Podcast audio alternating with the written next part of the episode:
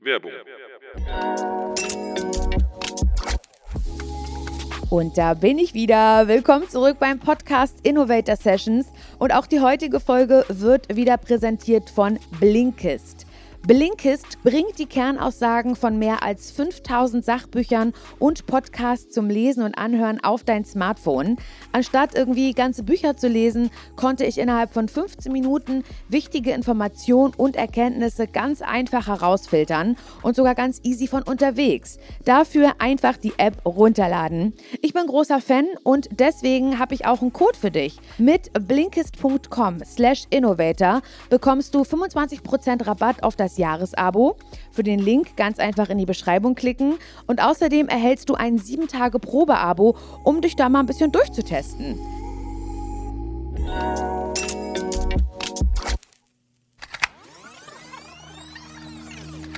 Kreation ist die vollkommene und individuelle Ausdrucksweise eines jeden Menschen, das aus sich herauszuholen und in die Realität umzusetzen, was für ihn in dem Moment am wichtigsten ist. Das ist Kreativität im Endeffekt.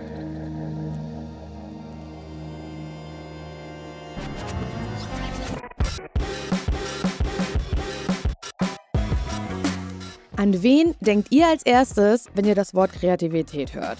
An einen Künstler, eine Musikerin oder an jemanden, der beruflich Bücher schreibt vielleicht.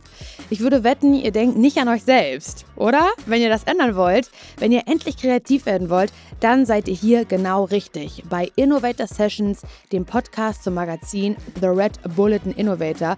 Ich bin Laura Larsson und in sechs Folgen will ich herausfinden, was genau diese Kreativität ist, von der immer alle sprechen. Ihr hört gerade Folge 2. In der ersten Folge haben wir uns mit dem wissenschaftlichen Hintergrund befasst. Gibt es eine Definition von Kreativität? Was passiert eigentlich im Gehirn, wenn wir eine Idee haben? Und was hat unsere Bildschirmzeit damit zu tun? Falls ihr die erste Folge verpasst habt, empfehle ich euch, sie vorher zu hören, denn im Laufe des Podcasts werden wir immer wieder Bezug drauf nehmen, was wir in den vorherigen Folgen gelernt haben. Wenn ihr euch zum Beispiel gefragt habt, warum ihr euch selbst immer für unkreativ haltet, so wie ich manchmal oder auch ganz oft, dann findet ihr in Folge 1 die Antworten. Ich kann überhaupt nicht zeichnen, malen. Das ist wirklich ganz, sieht ganz doll furchtbar aus.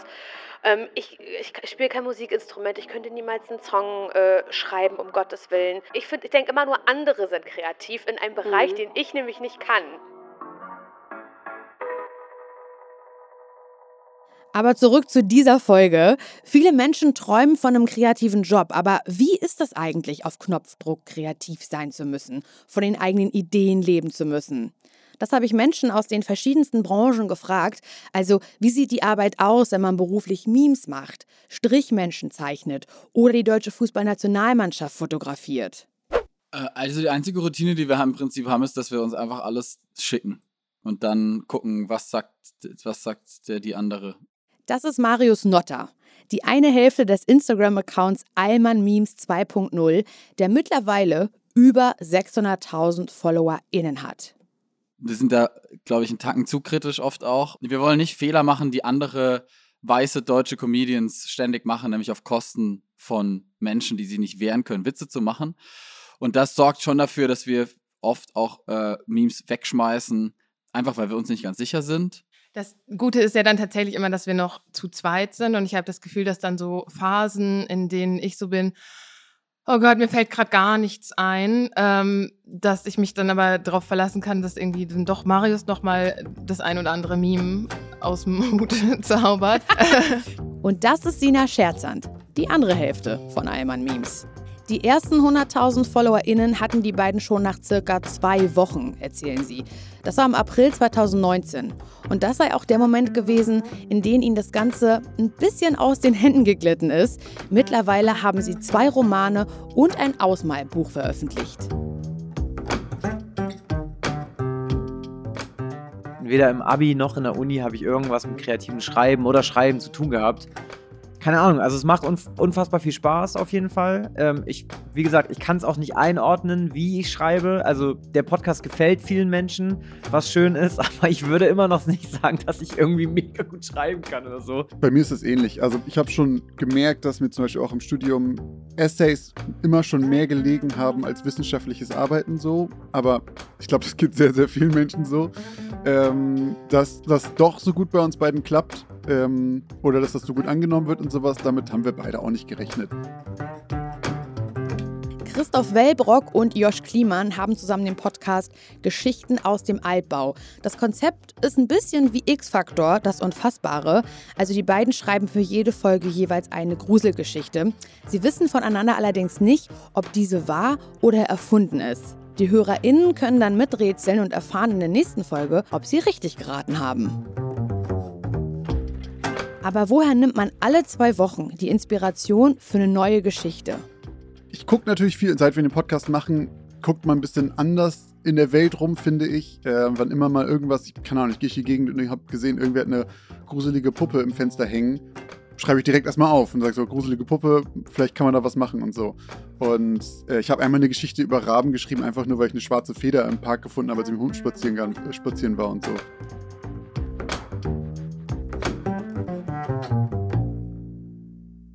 Wenn ich das habe, einen langweiligen Tag, dann ist das für mich eigentlich schon das geilste mhm. äh, Geschenk ever, weil das bedeutet, dass ich Zeit habe, äh, kreativ zu sein. Was da letzten aus irgendwie auch Arbeit mhm. ist. Also aus der Langeweile entsteht dann die Arbeit. Ähm, so einen Tag sehne ich ehrlich gesagt schon lange, lange, lange ähm, wieder herbei. Das ist irgendwie mit zwei kleinen Kindern fast unmöglich. Wer viel bei Instagram unterwegs ist, der kennt Toya Diebel wahrscheinlich sowieso schon. Und wenn nicht, dann spätestens nach unserer ersten Folge ich habe das ja so ein bisschen gelernt, kreativ zu sein. Also es ist nicht nur, ich bin kreativ geboren worden, sondern dadurch, dass ich ähm, viel in der ähm, Konzeption gearbeitet habe, nicht nur für Video- und Musikproduktion, sondern auch dann letzten Endes für die Werbung. Also ich habe mir ja Werbeformate ausgedacht. Ähm, musste ich lernen, wie man kreativ arbeitet, auch wenn man keinen Bock hat, kreativ zu sein, sprich auf Druck.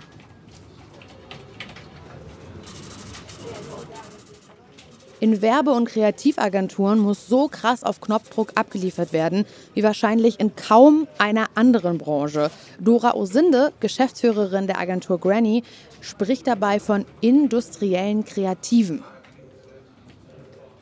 Ich glaube, da, da hat man schon ein bisschen eine Veranlagung für, ein bisschen eine Begabung für. Wir leben in einer Welt, in der ich jeden Tag was produzieren muss. Jeden Tag. Und ich muss damit leben, dass es mal besser und mal schlechter ist. Niemand von uns ist die ganze Zeit brillant, sondern du hast ab und zu mal irgendwie einen guten Gedanken und dazwischen ist ganz viel Müll. Und das ist das Los des industriellen Kreativen. Man wandelt so zwischen zwei Zuständen. Das eine, der eine ist, ich bin absolut Genius, das ist die beste Idee der Welt. Wow, amazing, alle müssen das sehen. Und der andere Zustand ist, ich bin nichts wert, ich bin im falschen Job und ich brauche auf jeden Fall einen Job als Kassiererin irgendwo, weil ich bin hier in der falschen Branche. Ähm, und beides stimmt. Und beides ist wirklich, das kann dir Montag so gehen und Mittwoch so, weil du natürlich jeden Tag ein bisschen was von dir selber zeigst. Aber wie muss ich mir das vorstellen, wenn zum Beispiel Netflix auf deine Agentur zukommt und sagt, mach mal was für uns? Wenn wir anfangen bei Kunde kommt und sagt, hier, das ist die neue Show, hier ist das Briefing, dann gehört da auch sehr viel ähm, Recherche dazu den Titel verstehen, Drehbücher lesen oder den Titel gucken, wenn er schon fertig ist, ähnliche Titel verstehen und gucken und dann ein bisschen im Internet rumsuchen. Was sagen denn Leute über diesen Titel oder ähnliche Titel? Und dann arbeitet man sich so vor und findet so seine Anknüpfungspunkte, auf, auf denen man eine Idee aufbauen könnte.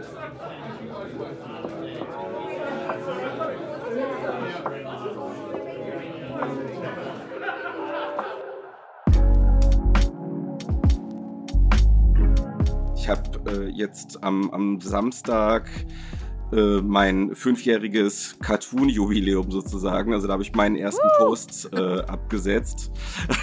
genau. Und äh, das ist jetzt, das ist jetzt, also wie gesagt, erst fünf Jahre her und da war ich halt bereits Mitte 30. Also ähm, bin sehr spät dazugekommen, mehr reingerutscht und ähm, hätte auch nie gedacht, dass mein Leben mal diesen Verlauf nehmen würde. Tobias Vogel kennt ihr wahrscheinlich eher unter dem Namen Krieg und Freitag. Und selbst wenn euch sein Pseudonym gerade nicht sagt, dann habt ihr auf Instagram oder Twitter garantiert schon mal eine seiner Strichmenschenzeichnungen gesehen. Ich war schon immer relativ kreativ. Ich habe äh, Gedichte geschrieben und Kurzgeschichten und was auch immer.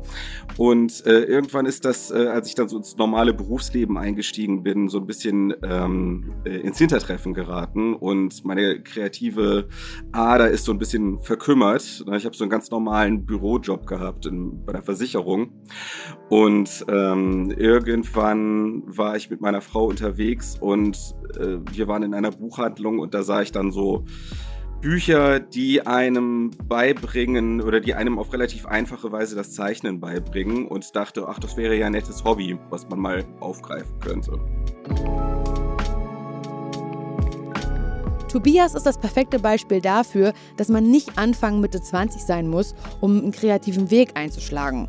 Nach einem Monat hatte er schon 1000 FollowerInnen, erzählt er. Das war 2017. Mittlerweile sind es über 100.000 bei Twitter und knapp 140.000 auf Instagram. Tobias hat 2020 seinen Bürojob gekündigt und arbeitet seitdem als Vollzeitkünstler.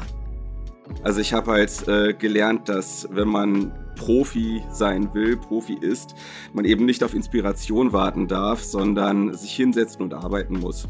So, und äh, manchmal kommen die Ideen ganz leicht, manchmal kommen die Ideen unglaublich mühsam. Aber äh, das ist mir schon wichtig, dass ich jeden Tag irgendwas zu Papier gebracht habe. Als ich mit ihm spreche, sitzt Tobias gerade in seinem Atelier in Hamburg. Pro Tag denkt er sich zwei, drei neue Cartoons aus, erzählt er. Die sammelt er meist erst in einer Datei voller Ideen. Ich habe festgestellt, dass wenn ich, wenn ich Ideen ein bisschen länger liegen lasse, dass ich dann ähm, eher ein Gespür dafür habe, ob das eine gute Idee ist oder nicht. Ich kann sowieso vorher nicht abschätzen, was gut ankommt und was nicht. Also da bin ich jedes Mal aufs Neue komplett erstaunt.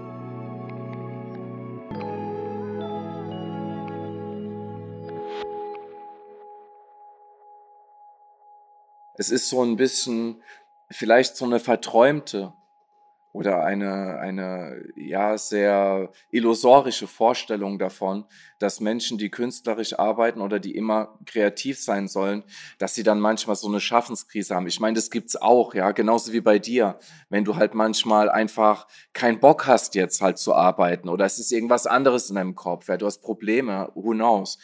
Und da ist es einfach so, dass im Endeffekt äh, ja das dein Job ist. Du musst es machen. Du hast es ausgewählt und, und das ist Teil deines Charakters und da gibt es gar nicht irgendwie groß hier so Künstlerallüren oder so. Ah, ich habe jetzt heute, finde ich nicht irgendwie mein Mojo oder mein, mein Vibe ist gerade nicht da. Du machst es einfach. Veit Schmidtleitner ist das, an was viele wahrscheinlich bei einem kreativen Menschen denken. Ein bildender Künstler. Ich als Laie würde vielleicht sagen, hm, Maler mit Lack, Metall und Laserschnitt. Extrem erfolgreich allerdings. Er hat schon für BASF und die NASA gearbeitet. Durch die Webcam hat er versucht, mir das Atelier so ein bisschen zu zeigen, in dem er arbeitet. Quantum Oddity, ein multidisziplinäres Kreativstudio in Ludwigshafen. Veit hat die wahrscheinlich schönste Definition von Kreativität. Man erschafft irgendetwas. Man kreiert. Und das ist an und für sich eine, ja, eine göttliche Gabe, die man hat. Weil im Endeffekt, äh, na, ne, wenn man jetzt irgendwie Evolutionsbiologie, äh, äh, Urknalltheorie, was auch immer halt, ja, aber einfach sagt, es basiert alles auf Schöpfung, es basiert alles auf Kreation, es ist ein ständig sich Neues erfinden, anpassen und erschaffen ist auf jeden Fall eine, eine göttliche Angelegenheit für mich. Wie gesagt, ich bin nicht unbedingt religiös, aber ich finde, das ist eine sehr ehrbare Sache ist und eine sehr persönliche und eine Sache, die ganz tief mit Menschsein und mit der Seele verbunden ist. Und deswegen habe ich einen großen, sehr großen Respekt vor allen Menschen, die irgendwas kreieren. Vollkommen egal was. Und das bedeutet im Endeffekt für mich Kreation, ist die vollkommene und individuelle Ausdrucksweise eines jeden Menschen, das aus sich herauszuholen und in die Realität umzusetzen, was für ihn in dem Moment am wichtigsten ist. Das ist Kreativität im Endeffekt. Kreativität und Gott, das habe ich in meinem Kopf eigentlich, um ehrlich zu sein, nie zusammengebracht. Aber Veit ist nicht der einzige. Elizabeth Gilbert, die Autorin des Weltbestsellers Eat, Pray, Love, beschreibt in Big Magic, ihrem Buch über Kreativität, eine Begebenheit, die einen schon zum Nachdenken bringen kann. Elizabeth hatte eine Idee für einen Roman. Eine alleinstehende Frau mittleren Alters aus Minnesota ist seit vielen Jahren heimlich in ihren verheirateten Chef verliebt. Dieser beteiligt sich an einem Projekt im Amazonas. Sie arbeitete fleißig am Roman, bis sie durch familiäre Probleme eine Pause einlegen musste. Nach einem Jahr setzte sie sich wieder dran, aber die Geschichte war weg. Also nicht die Dateien, sondern die Idee. Sie fühlte es einfach nicht mehr und ließ die Idee gehen. Ungefähr zu dieser Zeit lernte sie die Autorin Anne Patchett kennen. Sie wurden Freundinnen. Irgendwann erzählte Anne, sie arbeite gerade an einem Roman, der im Amazonas spielt. Als die beiden ihre Geschichten miteinander verglichen, merkten sie, die Handlung war quasi identisch. Elizabeth war aber nicht sauer. Anne konnte von ihrer Geschichte gar nichts wissen, weil sie sie nie erzählt hatte. Elizabeth hatte eine andere Erklärung. Die Idee ist weitergezogen und hatte bei Anne ein Zuhause gefunden. Deswegen rät Elizabeth in ihrem Buch, lasst Ideen nicht zu lange liegen. Wenn man sie zu lange warten lässt, verschwinden sie wieder. Deswegen spricht sie immer von Magie und etwas Göttlichem, wenn es um Kreativität geht.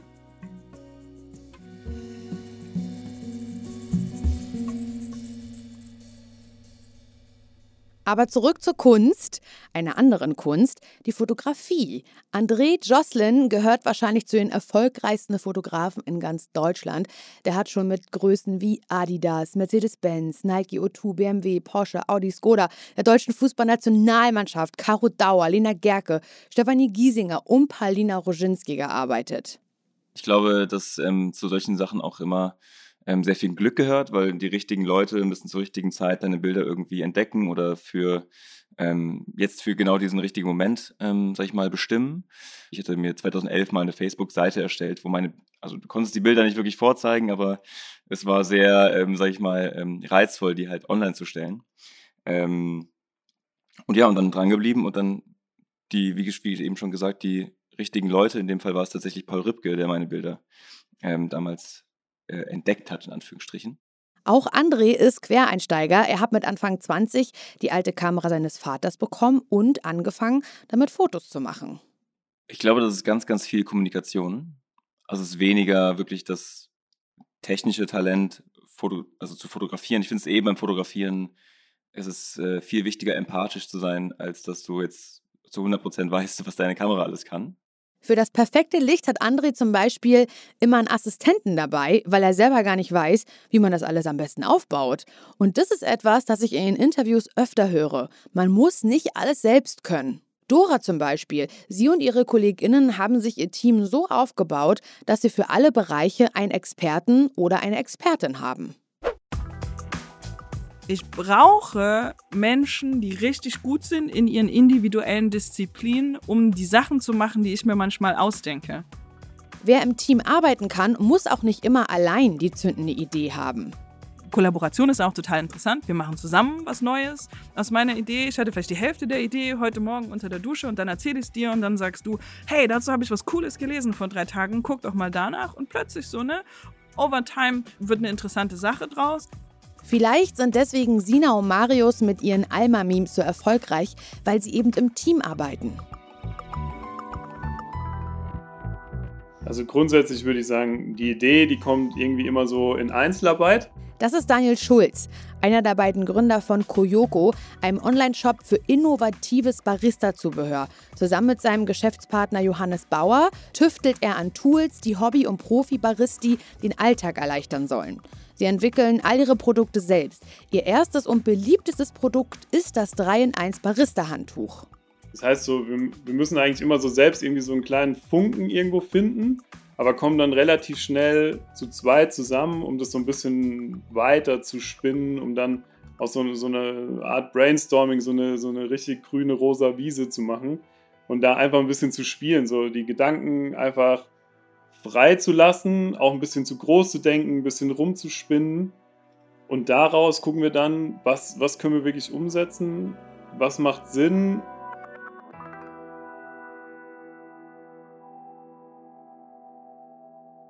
Ideen sind also oft ein Zusammenspiel aus Einzel- und Teamarbeit.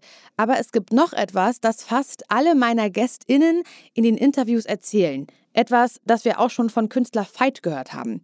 Johannes drückt es so aus. Kreativität heißt für uns erstmal Arbeit. Kreativität mhm. sagen meisten immer, die meisten Leute sagen, oh, ich bin heute nicht in der Stimmung für Kreativität. Mhm. Das sehen wir ganz anders, weil wir sehen das so ein bisschen, klar darfst du jetzt keine schlechte Stimmung haben äh, oder in, in, in einer schlechten Verfassung sein, aber Kreativität ist Arbeit. Und Arbeit bedeutet auch, sich jeden Tag hinsetzen oder stellen oder wie auch immer und was tun, auch wenn man sich gerade nicht von der Muße geküsst fühlt. In Folge 1 haben wir gelernt, dass Entspannung und Nichtstun essentiell für die Kreativität sind. Leichter gesagt als getan, aber ich kann mein Handy zwar in eine Schublade stecken oder mein WLAN ausschalten, aber den Kopf, den kriege ich trotzdem nicht richtig frei. Was tun denn diese ganzen kreativen Leute, wenn sie eine Blockade haben? Spoiler, das meiste hat leider was mit Bewegung zu tun. Ich habe halt einen Hund, ich gehe eh zweimal pro Tag mit dem raus das hilft immer, dass man einmal so ein bisschen auszucanceln, mal kurz draußen zu sein, dann kommt man zurück und hat so, eine, so ein frisches Mindset so ein bisschen. Ich habe das auch, dass ich dann einfach manchmal schreibe und dann stehe ich einfach auf und ich habe einen RK und ich gehe dann einfach zum RK und gucke 10 Minuten aus dem RK und gucke, was auf der Straße los ist.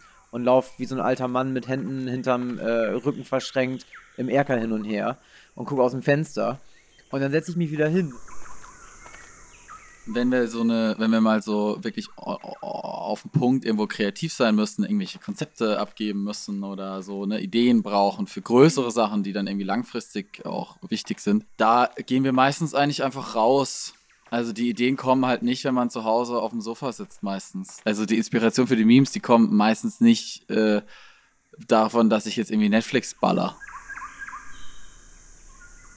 wenn wir eine Blockade haben, haben wir so, so ein kleines Ritual und das ja. beinhaltet meinen Hund. ah.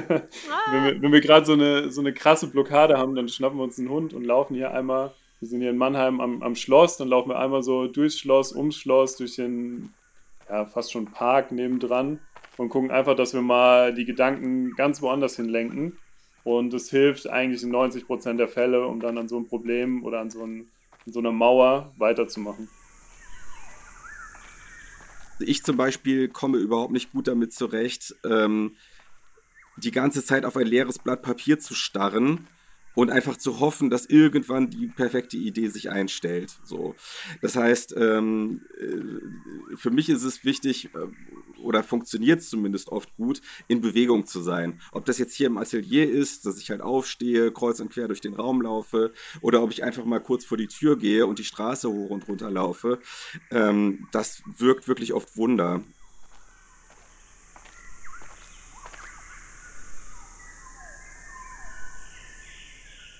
Und was sagt die Wissenschaft dazu? Wirkt Bewegung wirklich Wunder? Gut, dass wir Professor Dr. Sascha Friesike haben, der für uns alles nochmal einordnen kann. Es gibt tatsächlich eine ganze Menge Forschung dazu, dass Bewegung alleine schon dafür sorgen kann, dass wir auf kreativere Ideen kommen. Mhm. Es gibt also eine ganz bekannte Studie, da haben sie einen Laufband in einen weißen Raum gestellt und die Leute, die auf dem Laufband waren, hatten bessere Ideen als die Leute, die vorher am Tisch gesessen okay. haben. Also Bewegung und unsere Kreativität, da gibt es tatsächlich einen Zusammenhang. Wenn es jetzt darum geht, den Kopf frei zu kriegen, dann geht es ja genau um diese Inkubationsphase, dass ich nicht so aktiv darüber nachdenke, mhm. sondern irgendwas anderes mache. Und dann geht es eigentlich darum, was lenkt mich jetzt hier ein bisschen ab, um das nicht so krampfhaft drüber nachzudenken. Und da ist es überhaupt überhaupt nicht ungewöhnlich, dass Leute Trash-TV gucken. Ihr denkt jetzt vielleicht, wer zur Hölle guckt bitte Trash-TV, um kreativ zu werden? Ich bin absolut äh, Fan von Konsum, also Medienkonsum. Mhm. Ich äh, gucke wahnsinnig viel Fernsehen, ich gucke wahnsinnig viel Videos, äh, ich höre mir wahnsinnig viele äh, Podcasts an, ich höre super viel Radio. Ich brauche einfach diesen Input, weil mir Input von anderen Menschen ähm, hilft, über andere Dinge nachzudenken. Die erweitern meinen Horizont. Also ich bin ja auch großer Trash-Fan, so, ne? Ich, ich ziehe mhm. mir alle Dating-Formate rein, die es gibt. Und das ist der, einer der wenigen auch Augenblicke, wo ich weiß, ich kann komplett abschalten. Da ist mein Gehirn freigepustet und da kommen tatsächlich dann auch mal neue Ideen. Es muss aber nicht gleich die höchste Eskalationsstufe der Fernsehunterhaltung sein. Um so einen Ausgleich zu finden, spiele ich zum Beispiel viel Schach äh, mit Yannick, der auch wow. mit im Studio arbeitet. mit meinem Mhm. Vater oder gegen den Computer. Und äh, wenn wir über Computer sprechen, auch eine Sache, die sehr inspirierend für mich ist, sind Videospiele. Mhm. Ich finde, dass ähm, Videospiele werden so als, ähm, werden in unserer Gesellschaft oder in der heutigen Zeit auch so ein bisschen als ein Konsumgut dargestellt, dass die Leute halt da sitzen und halt zocken oder halt ne, ihre Zeit verplempern damit. Man darf aber mal nicht vergessen, dass die ganzen Leute, die diese Videospiele machen, auch einen sehr hohen äh, künstlerischen Anspruch an ihre eigene Arbeit haben. Genauso wie Leute, die Filme machen oder wie Leute, die Musik machen oder wie Künstler wie ich zum Beispiel. Wenn ihr nicht so auf Videospiele steht, es können auch Filme sein. so ein Gefühl bei einem Film, den ich sehe, der mir gefällt und da irgendwie, weiß nicht, gewisse Dinge passieren, eine gewisse Bewegung ist oder dass da irgendwie, also wie ein Gefühl bei mir ankommt, ähm, dass mich das motiviert und inspiriert halt rauszugehen und zu fotografieren. Also jetzt vielleicht nicht eins zu eins das, was ich im Film gesehen habe, aber halt was, vielleicht etwas, was halt dasselbe Gefühl vermittelt. Fotograf André Jocelyn hat außerdem über eine seiner Inspirationsmethoden gesprochen, die wahrscheinlich jeder und jede von uns kennt, für die wir uns aber immer ein kleines bisschen geschämt haben. Das klingt jetzt vielleicht ein bisschen blöd, aber ich habe so voll oft, wenn ich in der Bahn sitze und Musik höre, Mhm. stelle ich mir immer so ein bisschen vor, als, als würde ich mich selber gerade in so einem Musikvideo befinden. und das, ist kenn immer ich. so voll. Und dann sehe ich auch viel mehr, wenn ich halt dann aus dem Fenster schaue und dann irgendwas sehe und denke mir so, ach ja, krass, hier könnte man auch noch ein cooles Foto machen oder hier könnte man jemanden hinstellen und dann ein cooles Porträt machen. Ähm, weil dann irgendwie die Musik auf meinem Ohr das noch unterstützt und diesen Moment noch ein bisschen besser macht.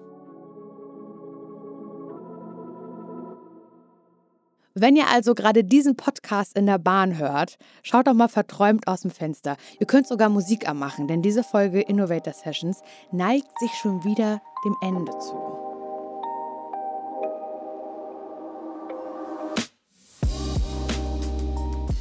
Was ich aus dieser Folge mitnehme. Ideen kommen meist, wenn man allein ist. Aber ausarbeiten kann man sie besser im Team. Man muss nicht immer Experte oder Expertin für alles sein. Man kann Kreativität nicht erzwingen. Man darf aber auch nicht warten, bis einen die Muse küsst. Denn die Muse ist meistens ziemlich schüchtern. Ideen können abhauen, wenn man sich nicht um sie kümmert. Und Bewegung hilft, um den Kopf frei zu bekommen. Aber Inspiration zieht jeder aus etwas anderem. Was Brainstorming eigentlich bringt, mit welchen Methoden ihr eure Kreativität viel besser boosten könnt und wie ihr in den ominösen Flow-Zustand kommt, das erfahrt ihr in der nächsten Folge. Ich freue mich, wenn ihr wieder dabei seid und ich freue mich natürlich, wenn ihr uns Feedback auf Instagram oder LinkedIn und eine Bewertung auf Spotify und Apple Podcasts dalasst. Das war die zweite Folge der neuen Staffel Innovator Sessions vom Magazin The Red Bulletin Innovator. Ich sag Tschüss, wir hören uns.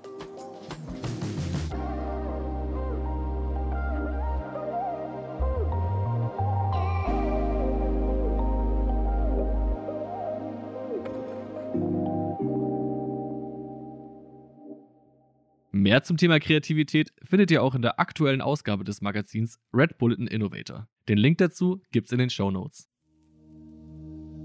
Innovator Sessions ist ein Podcast vom Magazin Red Bulletin Innovator, redaktionell betreut und produziert von Podstars bei OMR. Moderation Laura Larsson. Audio Production Timo Rinker. Redaktion und Skript Denise Fernholz. Projektmanagement Nele Distel. Konzeptmanagement Lisa Schmidt. Content Support Anne-Marie Utz.